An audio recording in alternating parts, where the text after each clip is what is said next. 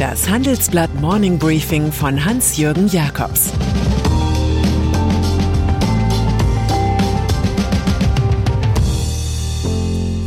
Guten Morgen allerseits.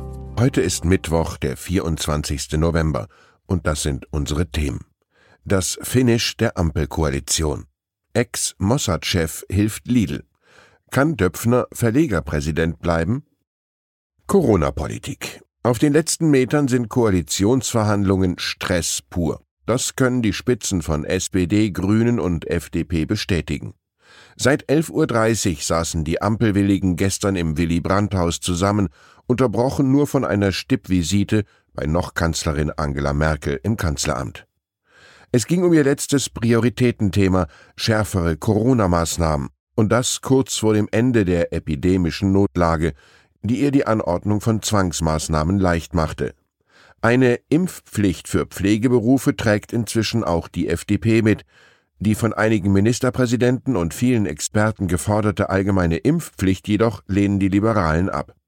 Diese wäre laut FDP-Fraktionsvize Michael Theurer nicht mit dem Grundgesetz vereinbar. Koalitionsgespräche Zurück im SPD-Hauptquartier stritten sich die drei Parteien offenbar noch um wichtige Einzelthemen. So ging es etwa um die Finanzierung des Einstiegs in eine kapitalgedeckte Altersvorsorge, also um das von der FDP forcierte, dringend nötige Aktiensparen für jedermann. Strittig auch der Wunsch der Grünen nach einem Vetorecht für Klimafragen. Das wäre dann vermutlich Sache von Co-Parteichef Robert Habeck, der ein aufgewertetes Umweltministerium übernähme. Seine Mitstreiterin Annalena Baerbock bekäme dagegen das Außenministerium, während FDP-Vorsitzender Christian Lindner den Job des Kassenwarts bekleidete. Für die Grünen, die im Verruf stehen, schlecht verhandelt zu haben, wurde augenscheinlich ein Zuckerl für ihre Klientel vereinbart. Der Kohleausstieg soll jetzt definitiv 2030 kommen und nicht mehr idealerweise, wie es noch im Sondierungspapier hieß. In wenigen Stunden wissen wir es genau. Die Bundestagsabgeordneten Kevin Kühnert von der SPD und Stefan Gelbhaar von den Grünen erklärten öffentlich, der Koalitionsvertrag könne voraussichtlich am heutigen Mittwoch vorgelegt werden. Wenn die Kraftanstrengung der drei Parteien gelingt, wird man an Hermann Hesse denken können, der sagte, Gegner bedürfen einander oft mehr als Freunde, denn ohne Wind gehen keine Mühlen. US-Energiepolitik. Große Krisen erfordern große Antworten. Deshalb greift US-Präsident Joe Biden nun zum Äußersten. Er gibt die 50 Millionen Fass der strategischen Ölreserve des Landes frei, fast 10 Prozent. Es ist bald Weihnachten, die Leute fahren in den Urlaub, da sollen turmhohe Benzinpreise nicht den Spaß verderben. Biden weiß selbst, dass die gewünschten Preiseffekte noch etwas auf sich warten lassen. Die Aktion werde das Problem hoher Energiepreise nicht über Nacht lösen, erklärt er. Auf lange Sicht werde man aber ohnehin die Ölabhängigkeit durch den Wechsel zu sauberen Energien reduzieren.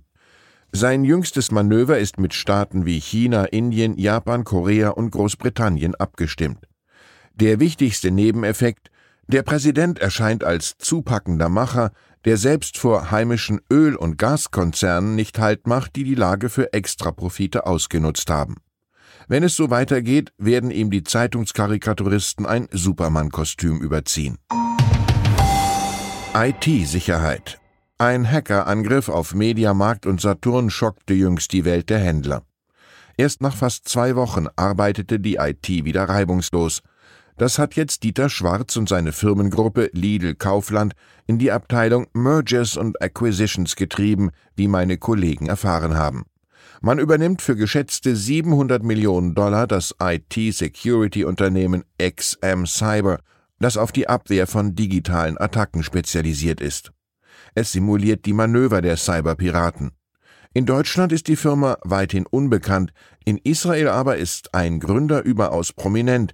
Es handelt sich um Tamir Pardo, der einst Chef des israelischen Auslandsgeheimdienstes Mossad war. Diese Organisation ist für alles gut gewesen, für das Auffinden des Holocaust-Organisators Adolf Eichmann genauso wie für die Besorgung medizinischer Geräte in der Pandemie. Der Lidl-Auftrag sichert dem einstigen Mossad-Antreiber ein geldwertes Entree in Deutschlands Wirtschaft. Vorwürfe gegen Royals. Zu Russlands Präsidenten Wladimir Putin hatte Monacos Fürst Albert lange Zeit ein gutes Verhältnis. Viele reiche Russen haben mit der Steueroase zu tun. Der Oligarch Dimitri Rybolovlev beherrscht sogar den heimischen Fußballclub AS Monaco. Doch inzwischen leidet das Verhältnis erkennbar. Aus russischen Quellen sollen hässliche Korruptionsgerüchte über monegassische Prominente stammen, etwa über den Außenminister oder den wichtigsten Gerichtspräsidenten. Fürst Albert sah sich jetzt gezwungen, im Zentralorgan des Zwergstaats Monaco Matin eine Vernichtungskampagne feindlicher Kräfte zu geißeln. Es gäbe eine gezielte Verbreitung von Falschmeldungen, die Aufrichtigkeit und Loyalität der Betroffenen zu Schaden bringen sollen. Axel Springer Chef als Matthias Döpfner einmal seinen Aufstieg vom Musikwissenschaftler zum Konzernherren in einem bildtypischen Satz formulieren sollte, sagte er, ich hatte als Boulevardjournalist nie eine besondere Begabung, ich probiere es mal. Er kam, um zu bleiben.